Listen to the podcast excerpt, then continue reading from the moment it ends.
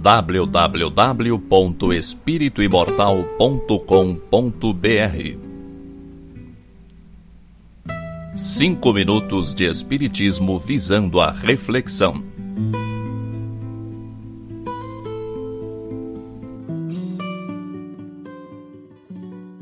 Mas se alguém te bater na face direita, oferece-lhe também a outra. Jesus, Evangelho segundo Mateus, capítulo 5, versículo 39. Alguns humoristas pretendem descobrir na advertência do mestre uma exortação à covardia, sem noção de respeito próprio. O parecer de Jesus, no entanto, não obedece apenas aos ditames do amor, essência fundamental de seu evangelho. É igualmente uma peça de bom senso e lógica rigorosa.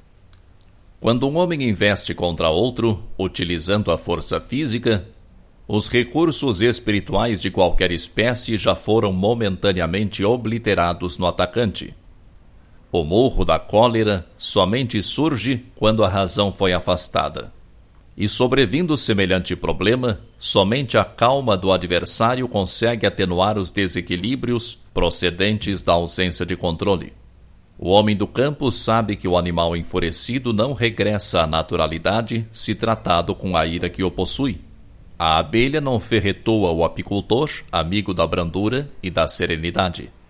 O único recurso para conter um homem desvairado, compelindo-o a reajustar-se dignamente, é conservar-se o contendor ou os circunstantes em posição normal, sem cair no mesmo nível de inferioridade. A recomendação de Jesus abre-nos abençoado avanço.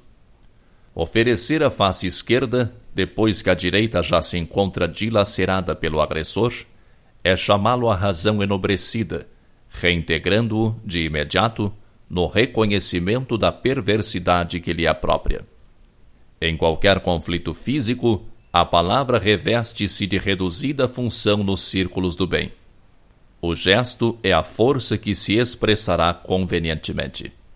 Segundo reconhecemos, portanto, no Conselho do Cristo, não há convite à fraqueza, mas apelo à superioridade que as pessoas vulgares ainda desconhecem. www.espirituimortal.com.br Cinco minutos de Espiritismo visando a reflexão.